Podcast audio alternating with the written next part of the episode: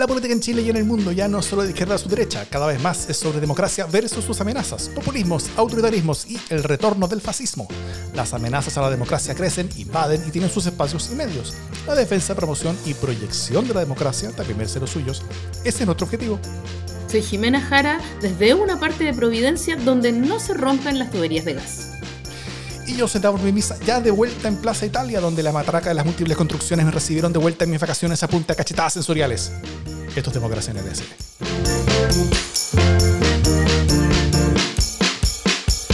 ¿Cómo estás, Jimena Jara? Bien, muy movida. Han sido semanas movidas, así que contenta. Con harto que conversar. ¿Tú? Ha sido, ha sido, sí, O sea, esta última semana pasaron muchas cosas tuvo a mal el, destino hacer que el día siguiente de que nosotros, o sea, el día siguiente de grabar, el día que se publicó otro podcast, eh, se rechazó la reforma tributaria, un día después, no sé, por ahí, y, el par de días fue el cambio de gabinete. Entonces pasaron muchas cosas poco después de nuestro último capítulo y hemos tenido una larga semana. Hoy, hoy vamos a analizar, no repetir las mismas cosas que todo el mundo ha dicho, sino que más bien analizar el, el, el qué pasó, el post. Hoy vamos a analizar la semana de profundos cambios, cómo quedó la cosa después del rechazo a la reforma tributaria y luego cómo quedó la geografía política después de ese cambio y del cambio de gabinete. ¿O no, Jimé? Así es. O sea, vamos a decir cosas que nunca nadie ha dicho. No, nunca tampoco. Pero... Nadie. Nunca, nadie jamás. Pero eh, vamos a intentar darle una vuelta de tuerca a este temor. Sí. Y, pero antes, una pequeña eh, noticia de la casa, que es que esta semana vamos a grabar el LSD sin censura. esperamos, ya, ya, tenemos una, una semi... Fecha, una, una, fecha y hora semi agendada. Eh, esperamos grabar los días jueves, así que eh, pronto vamos a mandar el LSD sin censura de marzo, que como todos los meses hacemos como agradecimiento a nuestros aportantes que nos apoyan mes a mes. Así que quienes quieran unirse al grupo de personas que nos apoyan con el monto mensual que quieran, eh, desde Luca para arriba, pueden hacer para, para que podamos hacer más y mejores podcasts en defensa de la democracia, lo pueden hacer en los links que tenemos en las notas del podcast, si nos escuchan, o en la descripción del video si nos ven, y van a recibir este capítulo de LCD sin censura y los que vendrán, y también el, el, el, último parte del capítulo. Vamos siempre nosotros borrando, o sea, cuando alguien accede a esto, no puede ver el historial de los capítulos para atrás, pero sí puede ver eh, el par de capítulos anteriores. Como que yo siempre voy borrando con un par de meses de, de, desfase. Porque si no, alguien llega a poner Luca por un mes y, ve todos los secretos que hemos contado en toda la historia. Lo cual. Son muchísimos, son muchísimos. Y lucra con ellos, además. Son muchísimos. Escabrosos, oscuros, oscuros. sí, y. Eh, y a propósito de lo que tú decías, cosas que nadie ha dicho hasta ahora sobre todas estas cosas de cambio de gabinete, hay varias ya que tenemos anotaditas para el, para el sin censura este mes, así que se viene sabrosón, ¿o no? Así es. ¿Vamos a lo nuestro? Ya.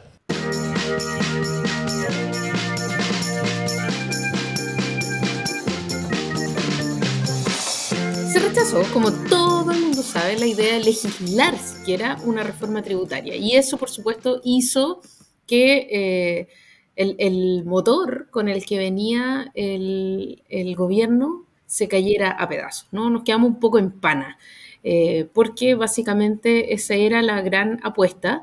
Eh, y además esta, esta reforma o este rechazo a la idea de legislar, la reforma tributaria, se cae por pocos votos, ¿no? Y en esa caída, de, ya lo sabemos, eh, estaban las abstenciones de tres diputadas eh, que en ese momento no entraron cuando era la votación, ¿cierto? Eh, y a pesar de que hoy día estamos grabando esto un martes 14, eh, o el martes 14 de marzo, eh, la, la, diputada Viviana Delgado pidió disculpas por ausentarse en la votación y dijo que su error era impresentable, cuestión con la que por supuesto estamos todos de acuerdo. ya es tarde, ¿no? entonces el gobierno ha tenido que repensar cuál va a ser su estrategia para adelante. Afortunadamente, a nivel internacional, y a pesar de que las cuentas fiscales se podrían ver eh, afectadas si es que no se aprueba una reforma tributaria, Chile sigue teniendo calificaciones que lo señalan como una economía estable. O sea, tampoco es que se venga la noche. Eh, pero sobre todo la gran dificultad es de dónde se va a sacar plata para las reformas comprometidas, ¿cierto? Entonces, eh, dos posibilidades frente a esto. Le ponemos turbo a otras reformas que nos podrían dar plata, como por ejemplo el royalty minero, que es una línea por la que sí va a ir el gobierno, ya lo dijo, mm. eh, o dos, eh, puede insistir en el Senado con el mismo proyecto, puede insistir en el Senado con un proyecto modificado o puede presentar en la Cámara de Diputados una, eh, un proyecto diferente, ¿cierto? Eh, entre estas dos últimas opciones, es decir, insistir en el Senado con un proyecto distinto o presentar un nuevo proyecto eh, para que se legisle, el gobierno todavía no ha resuelto qué va a hacer, pero lo que sí resolvió es que, uno, de nuevo, una de las grandes lecciones para este gobierno, hacer trabajo prelegislativo como corresponde y con quienes corresponde, ¿cierto? Eh, entonces, después de, de, trabajar o de tratar de trabajar con los diputados y con los senadores, esta vez empezaron a trabajar, como se ha hecho siempre en Chile, con las reformas tributarias. Primero hablando con los dueños de Chile, ¿cierto? Como quien dice, eh, voy a hablar con don Pancho y no con los chanchos, entonces ya se reunió eh, el presidente de la República, el ministro de Hacienda y el ministro de Economía eh, con la Confederación de la Producción y el Comercio. Un poco para pedirles permiso, ¿no? Y para saber hasta dónde pueden, pueden avanzar. Entonces, esta actitud llora de aquí te las traigo, Peter, mm. ya empezó a, a devolverse porque frente a la posibilidad de que no se apruebe la reforma tributaria, lo mejor es ir consensuando. ¿Qué es lo que siempre ha pasado, no? Sí, de hecho, Daniel Matamara en su, comuna, en, su en su columna del domingo, la tercera, escribió un poquito la historia de los proyectos de reforma tributaria anteriores, en los cuales siempre habían partido con conversaciones con los empresarios, básicamente. O sea, cada proyecto que, que, había triunfado era porque había partido con una conversación con los empresarios, eh, consensuando con ellos, cediéndoles en algunas cosas a ellos, eh, minimizando los golpes a ellos, básicamente, eh, en vez de hablar con, con, con, con los representantes del mundo derecha, ¿no es cierto? Lo cual es primero creo que es, bien insultante con, el electorado de derecha, porque, el electorado de derecha no vota por los empresarios, el electorado de derecha vota por los, diputados y senadores de, su sector, eh, pero esos diputados y senadores parece que no escuchan ni a su, eh, a, su electorado, ni son las personas con las cuales un gobierno tiene que hablar para, llegar a, cambios como estos, sino que tiene que hablar con los empresarios, porque ellos serían los que controlarían a esos senadores y diputados y no el electorado eh, de, de derecha como debiera suceder. Entonces, eso, bueno, hubo mucha gente que criticó a la columna de Matamala diciendo, pero ¿cómo? Esto es muy serio lo que tú estás diciendo, tú, tú, eh, estás haciendo ciertas suposiciones y cosas. Y el día siguiente el gobierno dice, vamos a hacer lo mismo. y, Igual se cita a, los distintos gremios empresariales, claro. Y citan a los distintos gremios empresariales y como que, ¿qué? ¿Va a salir la derecha legal contra los gremios empresariales? Entonces, eh, entonces ya esa conversación está en curso. Eh, y yo creo que hubo un poquito como de como de, como de incertidumbre con respecto a qué hacer, hacer a continuación, ¿no es cierto? Porque, bueno, por un lado, er, era un resultado que no se esperaba, nadie, en la Cámara de Diputados, ni siquiera la, la, oposición se esperaba el triunfo, como que recibieron de sorpresa ese triunfo. Eh, hubo varios votos que, que, nadie esperó, que, o que no estuvieran presentes, o que votaran en contra del proyecto. Eh, no está en la matemática de nadie, por eso tal vez el gobierno se sobreconfió en el trabajo legislativo y, y por eso también la respuesta de todos los mundos ha sido bien como caótica, o sea, desde el, desde el oficialismo fue súper violento en contra de la misma derecha con la cual ahora tienen que, conversar y, dialogar y negociar, como que les dijeron de todo por, por, por, por todo esto. Eh, y desde la, y, desde la oposición se celebraba la, la, la de, de, la reforma tributaria. Eh, siento que la reforma tributaria y sus principales elementos tienen altísima aprobación. Entonces después como que han andado reculando y, y, y no cachan muy bien por dónde va la línea. Eh, pero, pero parece ser una cosa necesaria. Ahora, en general, en general, en general, en general, lo que ocurrió para mí es un antes y un después de muchas cosas. O sea, si, la, si el programa de gobierno buena parte del programa de gobierno necesitaba eh, de la aprobación de la, nueva constitución para que fuera simplemente viable legalmente parte de lo que querían hacer. Eh, eso se rechazó, la nueva constitución, el proyecto anterior. Entonces, buena parte del programa de gobierno ya queda inviable. Eh, y la otra parte del gobierno, que simplemente se necesitaba plata, necesitaba de la reforma tributaria. Y eso ahora quedó inviable también, al menos por un, por un buen rato. Entonces, todo se atrasa, todo se acerca el escenario en el cual este gobierno que hace grandes transformaciones no logra ninguna. Porque las grandes transformaciones, recordemos, como ya he, dicho varias veces acá, llevamos cero de como 20. Eh, se han hecho cosas, por supuesto, pero, pero son reformas como de tamaño mediano. Hay algunas reformas de tamaño mediano bastante notables que se han hecho bastante bien. Pero las reformas grandes, las, transformaciones, esas no se han hecho, ninguna. Entonces, eh, esta, esta como estructura de primero detengamos todo y esperemos a la nueva constitución para ahí poder hacer las cosas y eso se rechaza. Y luego de eso, eh, preocupémonos de la reforma tributaria y eso abrir las puertas a todos los demás y eso se rechaza. Entonces, como que un gobierno que no está logrando nada porque las grandes, o sus grandes objetivos, primero políticos y después legislativos, no lo está cumpliendo. Entonces, ¿qué, qué hace un gobierno? O sea, ¿a, qué se debe dedicar el resto de, sus años si es que esto no, no, llega a, a, ver su, a ver la luz pronto? No, yo creo que, eh, creo que eso no va a pasar. Creo que entienden súper bien que esta es como la última chance en el sentido de, darle coherencia a un cierto programa eh, y que por lo tanto no se pueden permitir eh, perderse la plata finalmente. Eso es.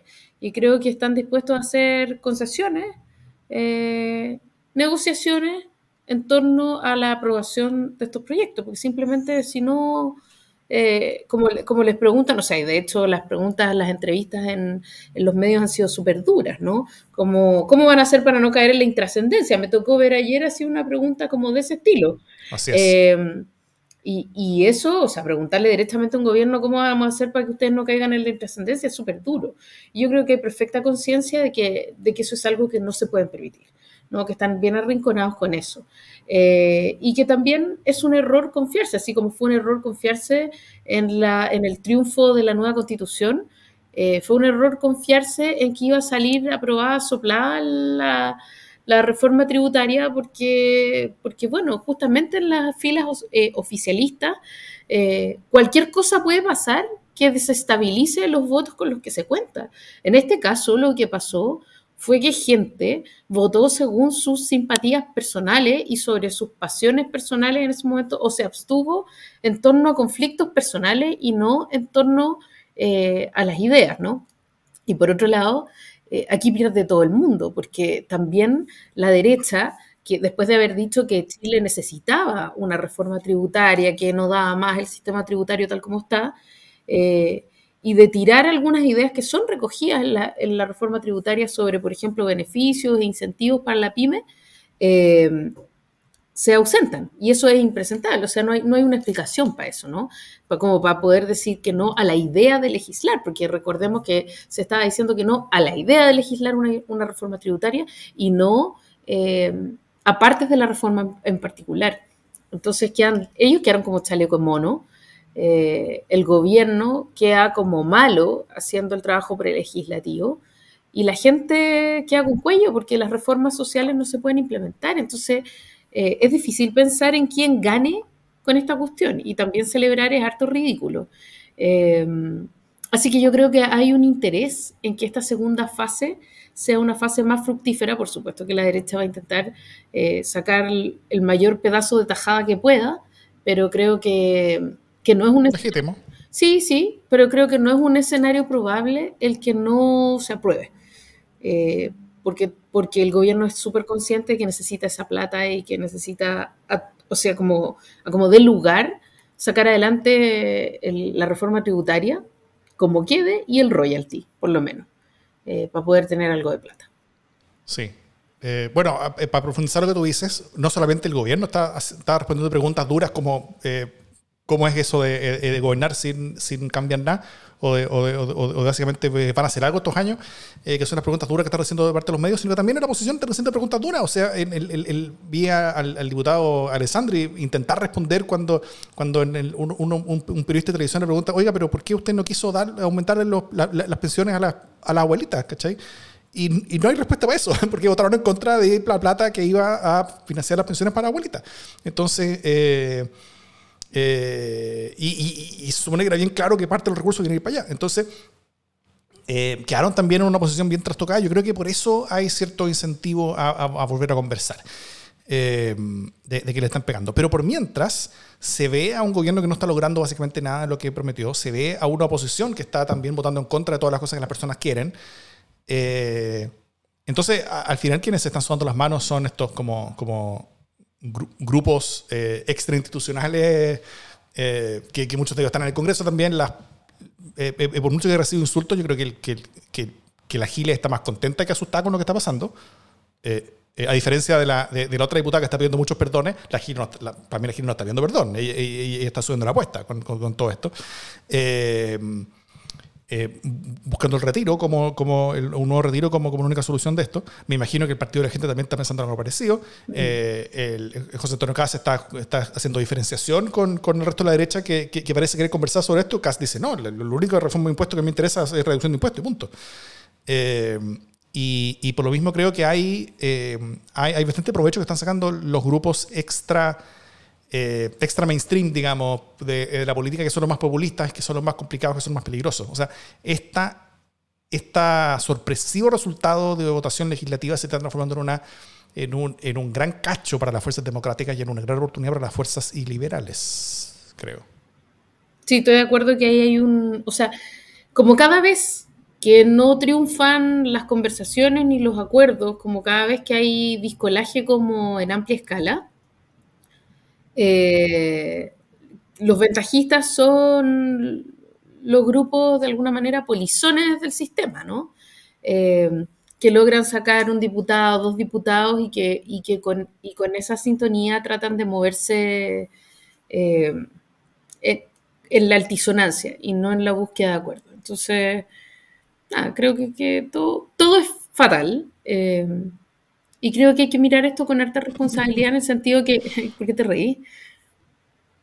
Todo es fatal, como tan Jiménez fue eso. Ah, sí, todo es fatal, pero creo que también todos los actores van a, van a ser responsables. O sea, ya fueron, ya fue la CPC, ¿no? No les cerró la puerta en la cara, eh, como ya salieron diciendo, sí, estamos súper disponibles, vamos a ayudar y vamos a, y vamos a manejar esa gentecita que tenemos en el Congreso, ¿no? Eh, así que no se preocupen por esto, ya como que casi que salieron eh, diciendo, ya ahí vamos a ver qué se aprueba. la derecha está súper callada con esto de la reforma tributaria, más allá de los malabares que intentó hacer Alessandri en un programa de televisión que le salieron pero fatal, así estaba descompuesto no ha habido muchas más declaraciones, ¿no? Y esta otra señorita que no votó y que es como que, uy, perdón, estaba durmiendo la siesta.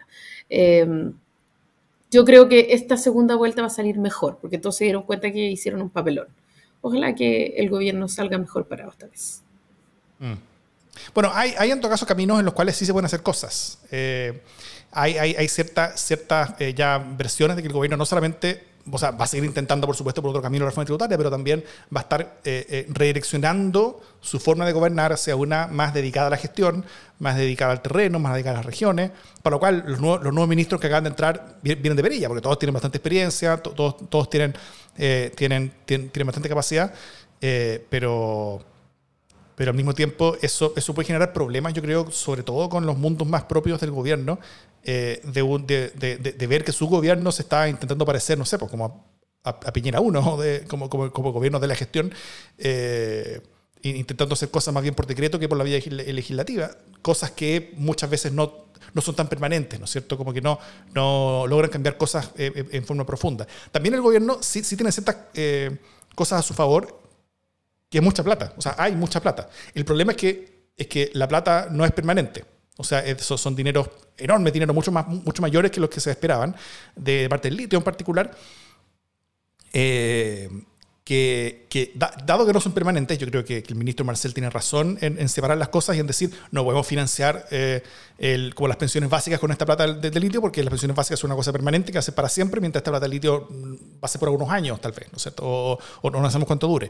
Entonces, eh, eh, pero sí se pueden hacer cosas. O sea, un, bueno que tiene plata, un bueno que puede construir cosas, un bueno que puede hacer eh, muchas cosas distintas y que, y, que, y, que, y que eso le permite tener cierto espacio, al menos político, para, para, poder desplegar su agenda. Tal vez no en la manera en la que pensaban cuando hicieron su programa, pero sí en otras maneras que pueden hablar sobre sus temas eh, con, con, con, el garrote del dinero que puede mover el gobierno cuando, cuando es un gobierno que tiene dinero. A lo mejor por eso sacaron al ministro de Obras Públicas, ¿no? Porque tampoco es que se esté construyendo a gran escala, digámoslo. Es cierto. Vamos a hablar de eso un rato más.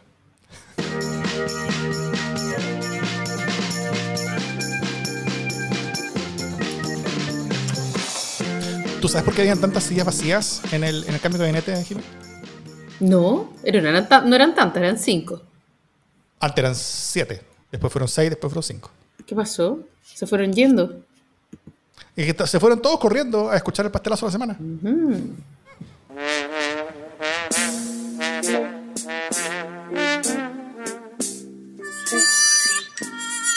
Durante el cambio de gabinete, y de hecho antes de que conociéramos todos los nombres del cambio de gabinete, mientras subían y bajaban rumores de prensa, ella, la cazuela con más papas, la, la baila merina con más choritos, la alcaldesa Ripamonti, tenía que tuitear sobre el cambio de gabinete. Y no cualquier cosa, sino que tuiteó algo como que falsamente daba las gracias por la oportunidad, pero que realmente lo que hacía era decir, me ofrecieron un ministerio y los mandé a la Eh, de una manera muy como alcaldesa, usted no puede decir eso, ah, bueno, entonces pon que agradezco mucho la confianza, pero mi amor verdadero está acá en Viña. Eh, ya, y eso fue más o menos lo que tuiteó, pero básicamente lo que puso fue una cuestión impresentable, que es como me llamaron y le dije que no al presidente. Primero, eh, dicen que no hay que decirle que no a los presidentes ni a las presidentas. Eso es una falsedad porque en verdad hay hasta gente que se niega. Eh, pero segundo, cuando te ofrecen un ministerio y tú decís que no, último porque te da lata, no lo andáis ventilando después. sí mucho así, un, poco de cierra la boca. Y, y, junto con esto se queda el pastelazo en la quinta región porque eh, un amante de Valparaíso, como es el ex ministro de Obras Públicas, eh, ah. Juan Carlos García, también se fue de lengua, pero después, cuando ya fue el, el cambio de gabinete, salió diciendo que, que no es, que él no es, claro, que no, es, no era lo que le habían dicho a él que nada que ver, que le habían faltado la palabra, que se había juntado con el presidente, que el presidente le había dicho, pucha, no tengo nada contra ti, no me gustaría sacarte, pero no tengo otra opción. Mira, bien indiscreto todo. Entre quienes dicen que no y quienes se van pero se quedan picados, igual cuentan la interna, es como, no sé, siento que falta un poquito de decoro. Así que pastelazo para los dos. Pastelazo para los bocones. Sí. En la madrugada del domingo, mi pastelazo es este. Eh, o sea, de hecho tengo varios pastelazos. Tengo tres pastelazos, imagínate. Tres pastelazos. Es que esta semana hubo tantas cosas, pasaron tantas cosas. En la madrugada del domingo, parto, en lo que parece haber sido un ataque durante un operativo, el cabo primero de carabineros Alex Salazar fue atropellado en Concepción. Quedó grave y hoy martes falleció, lamentablemente. Eh, mientras el cabo estaba grave todavía, el general director de, Carabineros, comprensiblemente afectado por todo lo que había pasado, eh, hizo llamados al Parlamento a aprobar leyes y que Carabineros pudiera hacer su pega, cito, eh, con la certeza de que no será cuestionado ni por el Ministerio Público, ni por las autoridades, ni por nadie. Bueno, ni siquiera voy a entrar como a analizar las palabras del, general eh, simplemente. O sea, porque más, allá de las emociones que comprensiblemente sentía, más allá de, la intención como defender eh, lo que sentía una familia que estaba bastante herida por lo que estaba pasando, y más allá de las demostraciones públicas que el general pensó que tenía que hacer a sus cuadros internos, para demostrar que estaba luchando por ellos, eh, que nos ostenta el monopolio de las armas y el uso de la fuerza estatal en la seguridad pública, tiene menos grados de libertad para mandar exabruptos que cualquier otro ciudadano. O sea, si un general quiere mandarle mensajes públicos a los poderes políticos, primero devuelve las armas, entregue el mando de sus fuerzas, cuelgue su uniforme eh, y después de eso diga lo que quiera.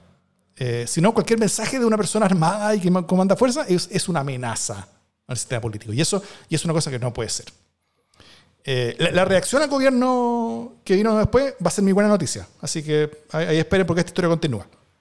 Pero otra cosa que salió, que salió del gobierno es mi segundo pastelazo. Porque mientras el carabinero estaba aún grave, mientras el general director clamaba por cambio legislativo, mientras la oposición alegaba que no había ningún proyecto sobre seguridad pública con urgencia legislativa en esa comisión, el gobierno presenta una otra urgencia legislativa, eh, suma urgencia incluso, a otra comisión donde eh, propone la suma urgencia para la declaración del 9 de julio como el Día Nacional de la Visibilidad Lésbica. Lo cual, en el fondo, no tengo ningún problema. Fantástico que haya un Día Nacional de la, Visibilidad, Lésbica. Eh, me encanta, me gusta. Pero, pero, pero la oportunidad de hacerlo, o sea, eh, para mí es regalarle victorias fáciles de guerra cultural a la oposición. O sea, mientras un carabinero agoniza, estas son las prioridades del gobierno. Es, el discurso que le regalan a la oposición. Estas son las prioridades del gobierno mientras un carabinero agoniza.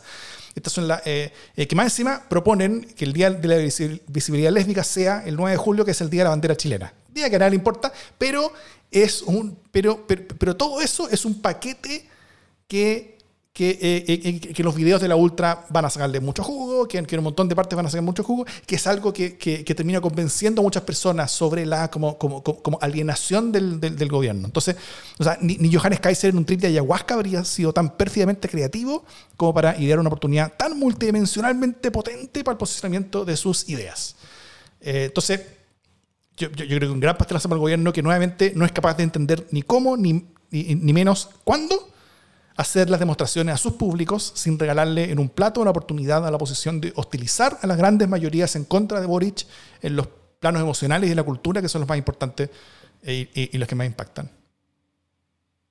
Eso. Y el último pastelazo para Paulina Bodanovich, que se, que se, le cayó, que se le cayó el cassette diciendo que Analía Uriarte había estado muy en contra también de, de haber sacado al ministro del Partido Liberal. Lo cual yo, yo no sé si ella no supo que había un micrófono al lado o si, o si lo hizo como para que, como para que no se cachara, para mandar un mensaje, pero, pero, pero también, o sea, yo sumo, y yo entiendo que Jimena no puede decir esto, pero yo sumo a, a, la presidenta del PS en la lista de las personas que después del cambio de gabinete se les cayó el cassette y dijeron más de lo que debían haber dicho, porque eso no se hace tampoco. Veo que está encargado el pastelazo, ¿ah? que pasó mucho esta semana. Anda recolectando pastelazos.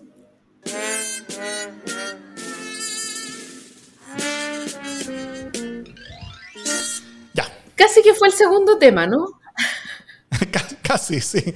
Bueno, esta fue una semana de cambios, como bien dijo la, la Jime. Como vimos recién, el rechazo a la reforma tributaria cambió de manera bien profunda el sentido y la dirección que va a tener el gobierno hacia adelante, eh, al menos por un rato. Eh, eso también cambió los roles del oficialismo y los roles de la oposición. Pero también tuvimos un cambio de gabinete, como dijimos antes, que, al menos en parte responde a este nuevo estilo de gobernar que viene, menos enfocado en las grandes transformaciones vía, legislativa y un poco más enfocado en, gestionar, estar más cerca de las personas, en terreno. Eh, y, en parte por eso, como dije antes, los nuevos cinco ministros son de incuestionable experiencia, capacidad demostrada de gestión en sus respectivas tareas, entonces como que son buenos nombres para esta realidad. Eh, pero el cambio de, gabinete también trajo ganadores y heridos, ¿no es cierto?, dentro de la coalición de gobierno.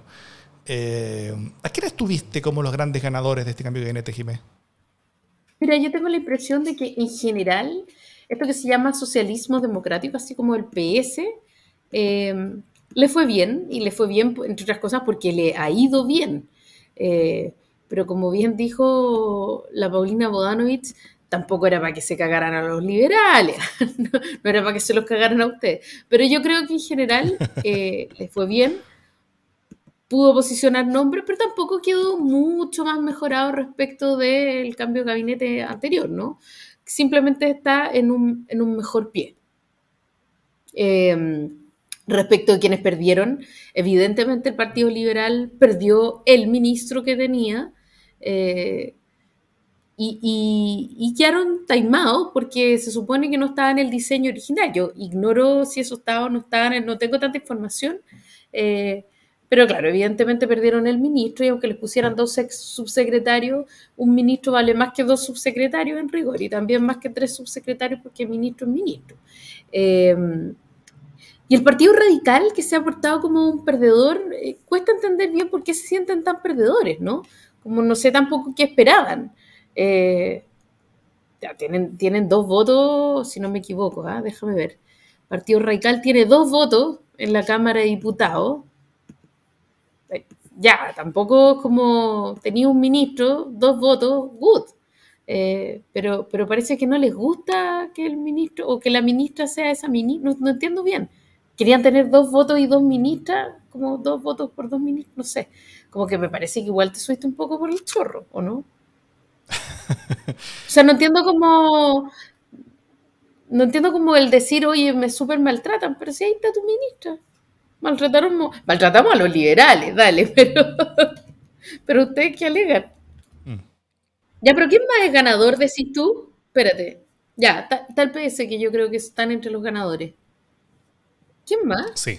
Sí, el, el, el PS un poquito más era esperable que el socialismo democrático aumentara sus participaciones, eh, sobre todo en subsecretarios, lo cual es normal. Eh, pero yo diría que el, gran ganador no fue el PS, fue el PPD. Por, por, como tres razones. Primero, porque no tuvieron que pegar un alto costo castigo por su decisión de ir a una lista separada.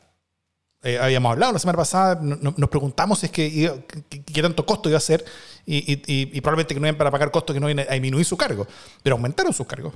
de manera importante. O sea, no solamente se quedaron con, con, el Ministerio del Interior, sino que además el Ministerio de Relaciones Exteriores. Los dos de los principales, se supone que los dos, los dos principales ministerios, al menos jerárquicamente hablando. Eh, y no solamente eso, sino que la presidenta del PPD logró cambiar a la designada inicial para Cancillería, que era Marta Maurás, por alguien mucho más cercano a su mesa, que es... Eh, Alberto von Claveren. Eh, Alberto von Claveren. Entonces, yo, yo diría que Pierre Gentili en particular lo ganó todo. O sea, ella fue la gran ganadora de este cambio de gabinete. y también en contraposición a eso, justamente porque al PPD le fue tan bien, a pesar de haber seguido lista, yo creo que es la razón, de, parte buena razón de por qué el Partido Liberal está tan tostado al final con, con, el, con el presidente, ¿no es cierto? O sea, eh, se quedaron fuera de gabinete, como tú dices, sintieron que su apuesta por haberse quedado junto a Prueba de Dignidad en la lista de unidad del oficialismo, no fue, o, sea, no solamente no fue recompensada, sino que, sino que los terminaron castigando. Eh, y comparan su situación con el PPD, ¿no es cierto? Ellos fueron menos leales y los premian, y nosotros fuimos más leales y nos castigan. Eh, bueno, el presidente del Partido Liberal se tuvo que ir porque él apostó por ese camino eh, y, fue una apuesta dura. Es una de esas decisiones duras en los partidos que se tienen que decidir entre ir por un lado o por el otro. Entonces, alguien que, que apuesta mucho y pone su capital político diciendo vamos por este lado y gana ese lado por poquito, al final ese lado termina siendo un fracaso. Esa persona eh, termine pagando los costos y, fue reemplazado como presidente. Está bien, yo creo que, o sea, sí, yo creo que no, hay, no hay, nada anormal en eso. normal. Sí, no, es normal. Em, y, eh, y, las, múltiples señales de, parte de ese partido es que eh, habían sido el partido más leal, pero ya no, ahora sus lealtades principales no van a estar con el gobierno ni con Boric, sino que van a estar con la centro izquierda, qué sé yo. Y es como segunda vez, eh, segunda elección en dos años, donde el Partido Liberal se ve compitiendo dentro de una lista en la cual, de la cual ya no son parte. ¿No sé, tú te acuerdas que el Partido Liberal como que se fue del Frente Amplio, pero se, pero se fueron del Frente Amplio después de haberse inscrito en la lista Frente Amplio para una de las elecciones recientes no sé si para la municipal o algunas de esas elecciones, y, o, gobernadores, algo así. Y, eh, y, y, ahora pasa lo mismo. Pues ahora el, Partido Liberal parece que tiene una pata más bien puesta en la centro izquierda, está más cerca del PPD, pero están en la lista conjunto con, con, el, con la provincia. ¿Se entiende algo de eso? O sea, hay, hay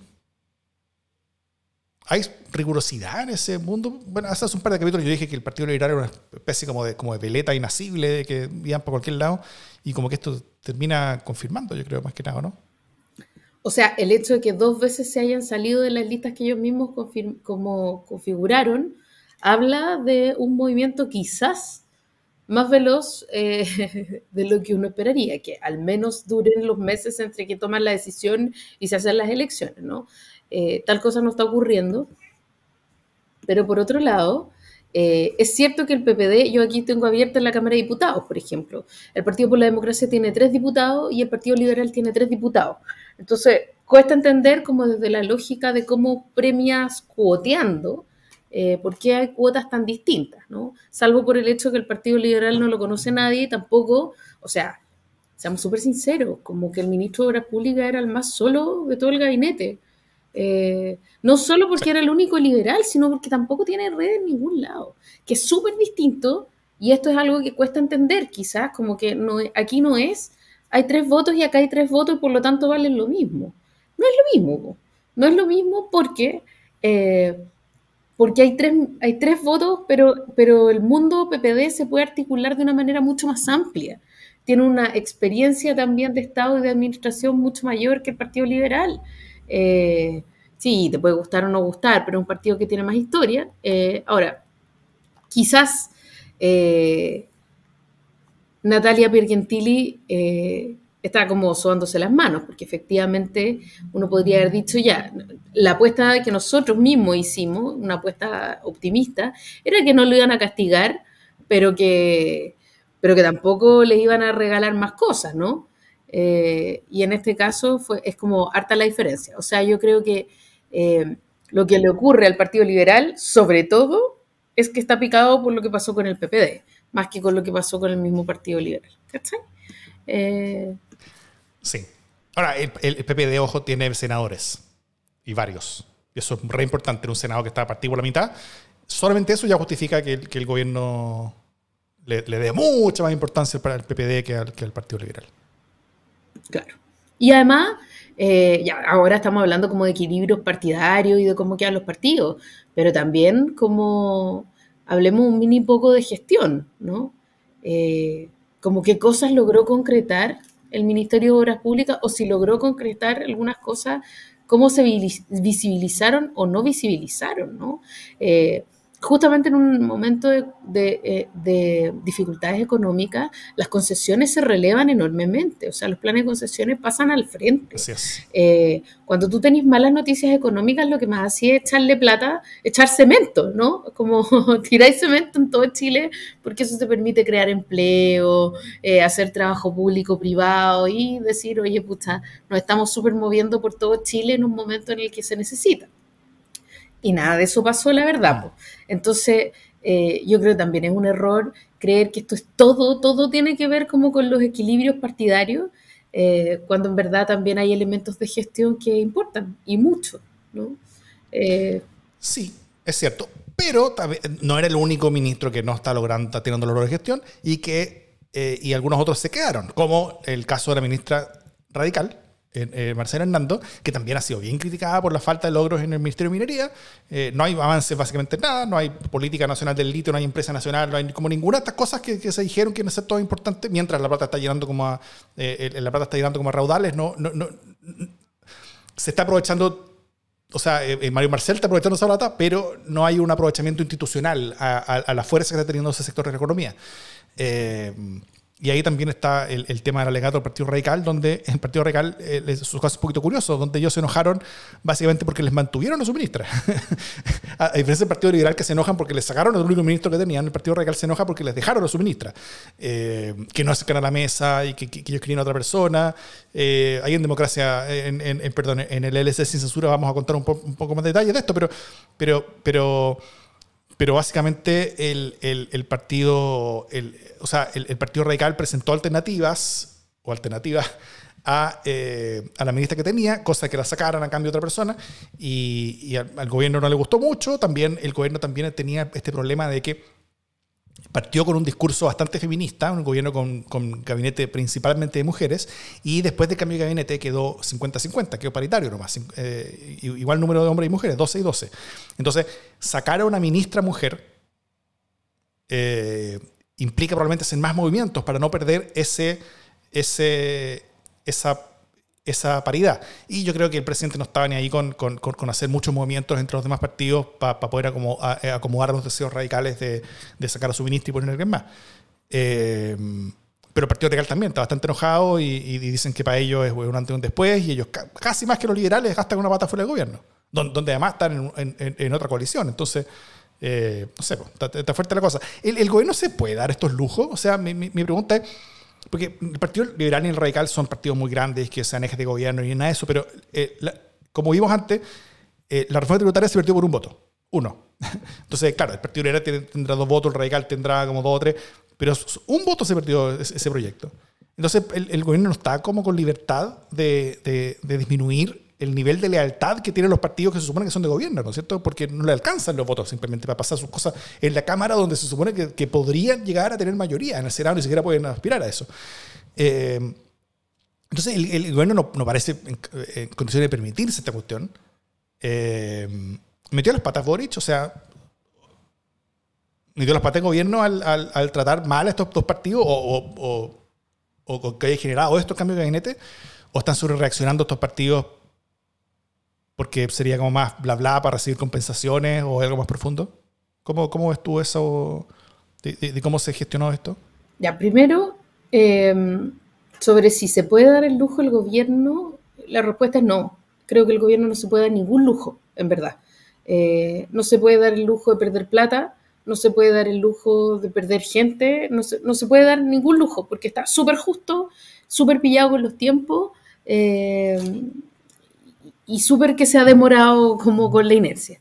Eh, entonces me parece que ha tenido como tres partidas lentas y ya no se puede dar ningún lujo más. Eh, son cinco votos. El Partido Liberal más el Partido Radical son cinco votos. Eh, no es poca cosa. No es poca cosa. Sobre todo si consideramos que las propias huestes que venían con el presidente de la República, o sea, que venían desde la campaña, digamos, como el Frente Amplio, eh, hay muchas cosas que se las ha votado en contra. Entonces, hemos hablado bastantes veces como de lo difícil que es para el presidente o para el gobierno contar con los votos oficialistas duros, esos votos oficialistas que venían, como que levantaron la candidatura del presidente Boric. Eh, y si ahora, además, vas a arriesgar esos votos que han estado contigo todo el tiempo como irreductiblemente, se pone bastante más complejo el panorama. Eh, yo creo, fíjate, no, sé si el presidente la embarró, no, no tendría las patas como para llegar a decir una cosa así, pero sí creo que eh, como en otras cosas faltó conversación y faltó decir, ¿sabéis qué? Comete este sapo que yo te voy a compensar por este otro lado, que es lo que se hace normalmente con los partidos, ¿no? Decir, mira, voy a cuadrar el círculo más o menos así, va a salir mote en esto, pero te ofrezco esta otra cuestión, ¿no? Eh, y la verdad sea dicha, los radicales son re buenos para conformarse con poco si les ponía otros carguitos por ahí, ¿no? O sea, es célebre esta, esta lógica radical. Entonces, creo que falta un poquito de conversación. Con el Partido Liberal no sé, ¿cachai? Pero también me parece que, que en el fondo podría haberse dicho, oye, mira, sabéis que esta cuestión termina más o menos así y cómo podemos resolverlo de manera que ustedes se queden tranquilos. O sea, me faltó, me parece que, más que, o sea, no se pueden dar el lujo y no pudiendo darse el lujo, le faltó cuadrar la caja.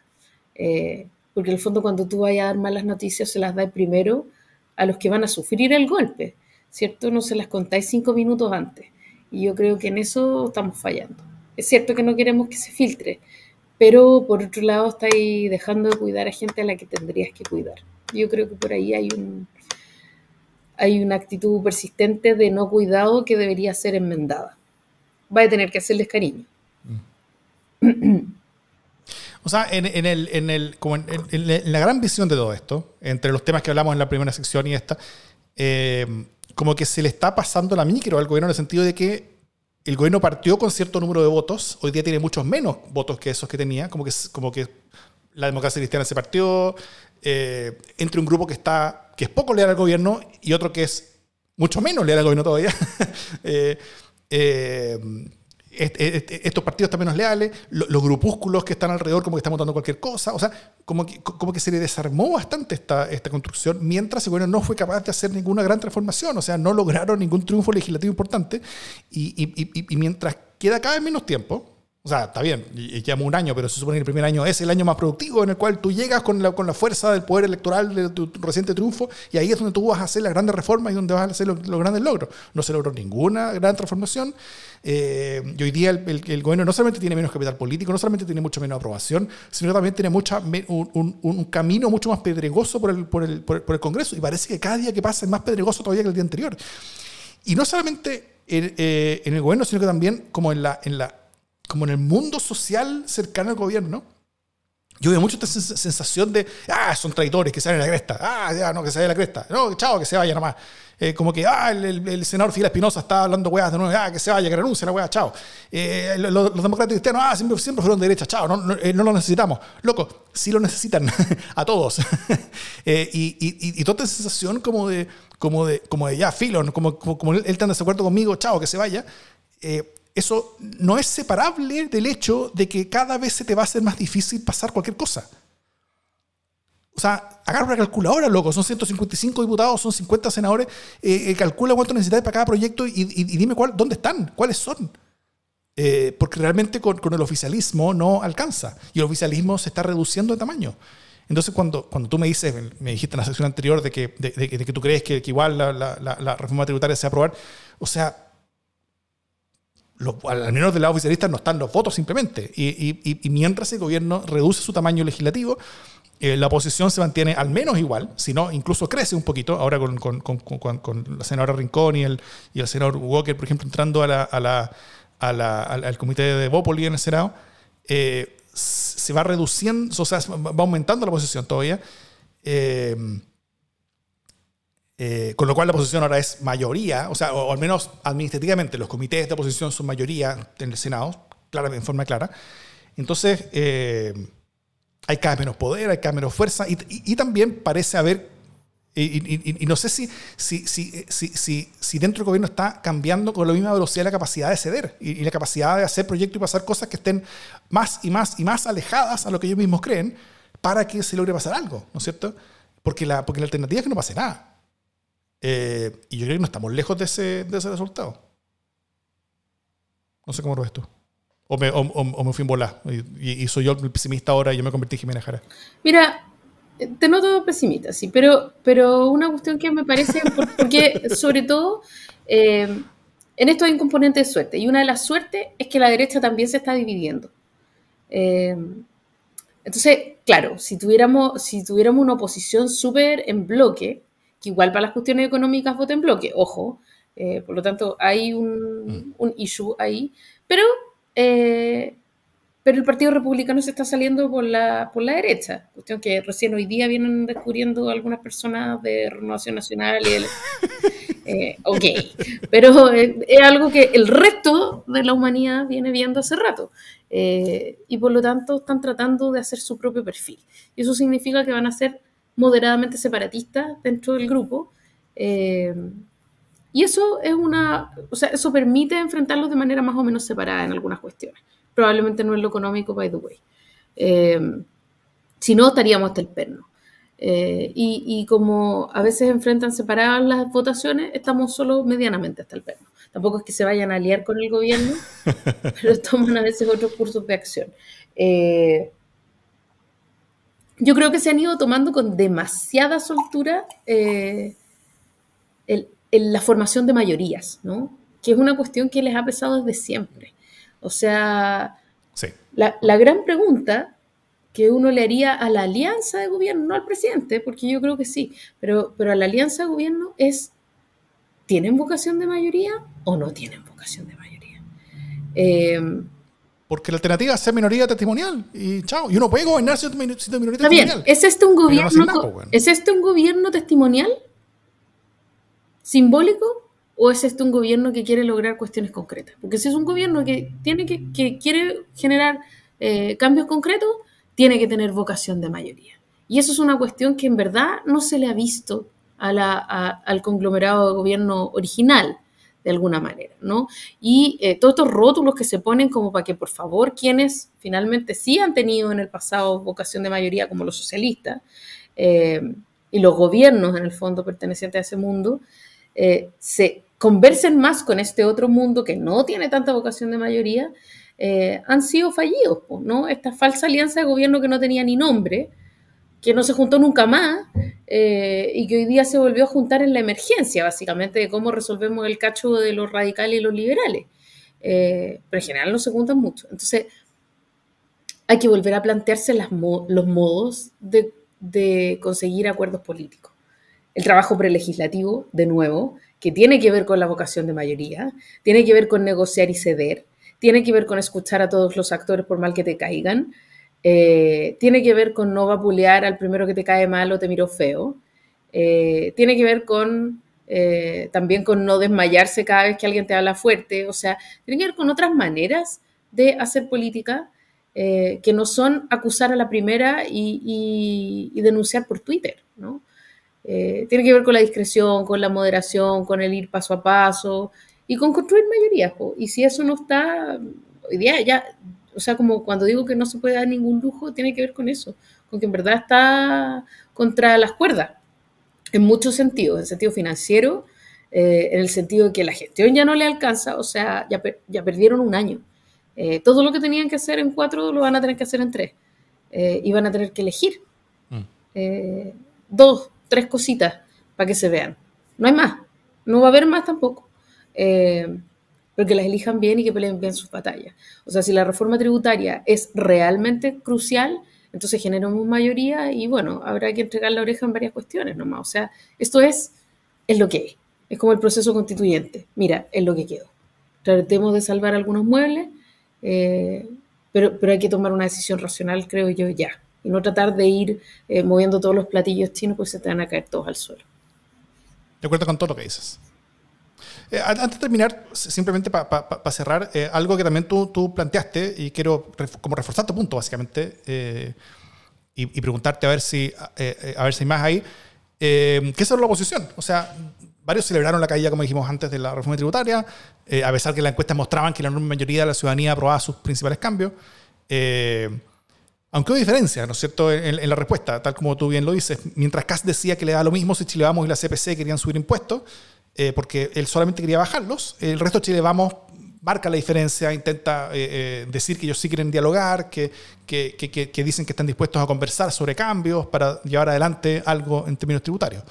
Eh, pero también hoy pasa otra cosa, donde en la inauguración de la mesa técnica para la reforma de pensiones, por ejemplo, y tanto Chile Vamos junto al Partido Republicano, no se presentaron, no estuvieron presentes. Creo que hubo un, un, senador RN, que, que, también es medio díscolo, y, parte del Partido de la Gente que estuvo metido ahí en la mesa, pero Chile Vamos y la derecha en general no estuvieron.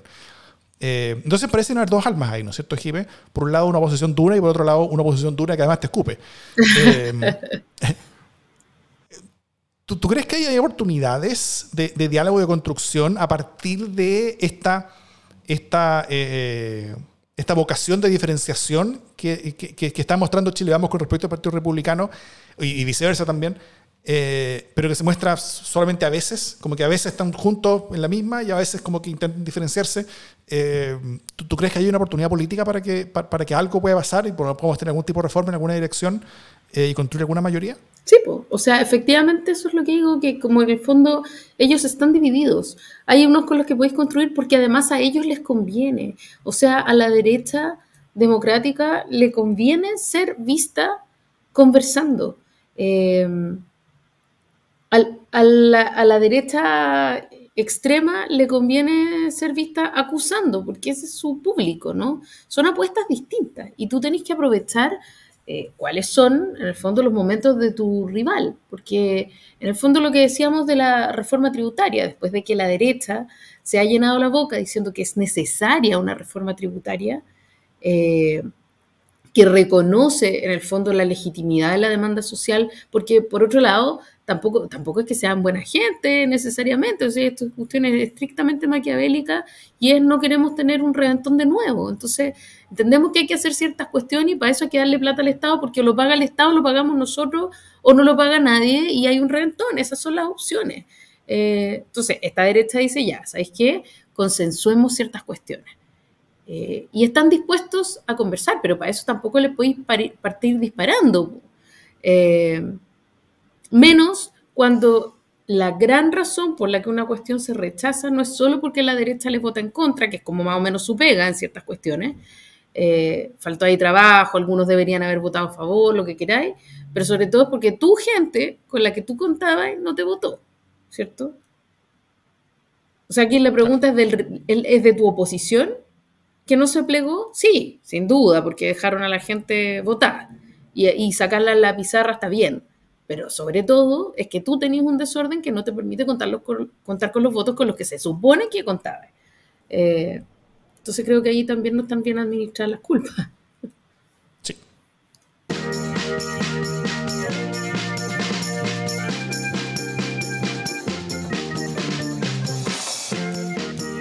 Las buenas noticias. ¿Qué buenas noticias tiene Jimena Jara? Parece que no tengo buenas noticias por ahora. ¿O tenía? Ya lo olvidé. si tenía una buena noticia, ya no la tengo. Oh. Pero supongo que tú tienes. Ahora yo soy el positivo y tú eres negativa. Volvimos a lo normal. Tengo un par, sí. Bueno, primero yo sigo con la historia del pastelazo. Eh, yo, yo, entonces decía que quien ostenta el monopolio de las armas y el uso de la fuerza estatal en la seguridad pública tiene menos grados de libertad para mandarse exabruptos, decía. Eh, que cualquier otro ciudadano. Eh, también dije que si un general quiere mandarle mensajes públicos a los poderes políticos, primero devuelva las, armas, entregue el mando de su fuerza o cualquier su uniforme, y que después de eso diga lo que quiera, eh, porque si no, esto puede ser una amenaza. y ahora agrego que lo mínimo, mínimo, mínimo que al respecto puede hacer el poder político ante un exabrupto o amenaza o mensaje público en general es imponer su subordinación al poder político de una manera al menos tan pública como lo fue el exabrupto amenaza o mensaje público en general. Eh, y lo bueno es que la autoridad hizo exactamente eso. La ministra Todas citó a Yañez la moneda. Eh, y además, las instituciones criticadas por el general funcionaron. El, sospechoso de haber atacado al cabo está donde corresponde, que es en prisión preventiva, mientras se investigan los hechos y se prepara el juicio. O sea, él, dijo que, que, eh, como que alegó en contra de la justicia, contra el Ministerio Público. bueno, todos están haciendo su pega. eh, todo, todo está ocurriendo correctamente. Entonces, simplemente diría que, a pesar de lo difícil y contraintuitivo que puede ser para mucha gente, cuestionar al general director de Carabineros en circunstancias como esta, donde tal vez lo, lo intuitivo es decir, estamos con Carabineros y chao, hay que sacar la discusión. Eh, pero hay cosas importantes, o sea, los principios fundamentales de la República y de la democracia deben estar primero. Y esa subordinación es clave para la democracia y para la República. Y la lealtad real a esos principios yo creo que se mide cuando la cosa es difícil, no cuando la cosa es fácil. Así que que haya su sucedido bien en esta ocasión, a pesar de que algunos estén alegando, es una buena noticia. ¿O no? Es una buena noticia. Eh, ¿Sabéis qué otra buena noticia? Creo yo como que ahora que lo estoy pensando, eh, estoy leyendo un libro que eh, se llama mm, Sociología de la Masacre. es, el, es, el, libro, pero que tiene como subtítulo La producción de la violencia social, ¿no? Eh, que tiene que ver con cómo los chilenos, cómo las personas llegan a tomar la decisión de ser partícipes de la eliminación de otras personas en las sociedades, ¿no? Este tema que es un tema bien horrendo, eh, triste, doloroso, lo toma eh, Manuel Guerrero, Antequera, eh, y, que, y que yo siento que es una pregunta que le ha rondado eh, no pretendo poner palabras de él, pero siento que mi, mi, impresión es que es una pregunta que le ha rondado desde el momento en el que asesinan a su padre, ¿no? uno de los tres degollados, José Manuel Guerrero.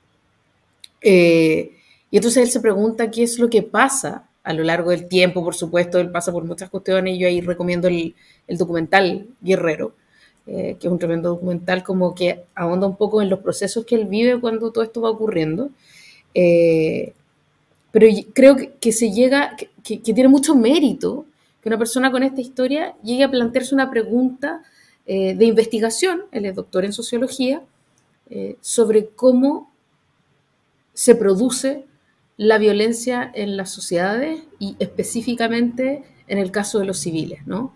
Eh, el tratar de comprender. Yo creo que en este, en este giro que se hace de la brutalidad, eh, para comprender cuáles son las causas y cuáles son los mecanismos en que esto opera eh, y quizás en comprender, arrojar un poco de oscura luz que se ajuste al abismo y que nos permita revertir algo de ello, creo que esa es una buena noticia para la democracia. Cuando, cuando la rabia ciega se transforma eh, en el inicio de una pregunta que te lleva a intentar revertir esas cosas destructivas. Así que nada, me, primero un tremendo libro que, que, tiene un enorme mérito. Eh, y segundo, esto que digo de, de, las preguntas que se hace, desde dónde se las hace y cómo las lleva adelante. Así que lo recomiendo mucho. Muy bien, muy buena noticia. Tremendo. Dicho eso, esto es democracia en LSD.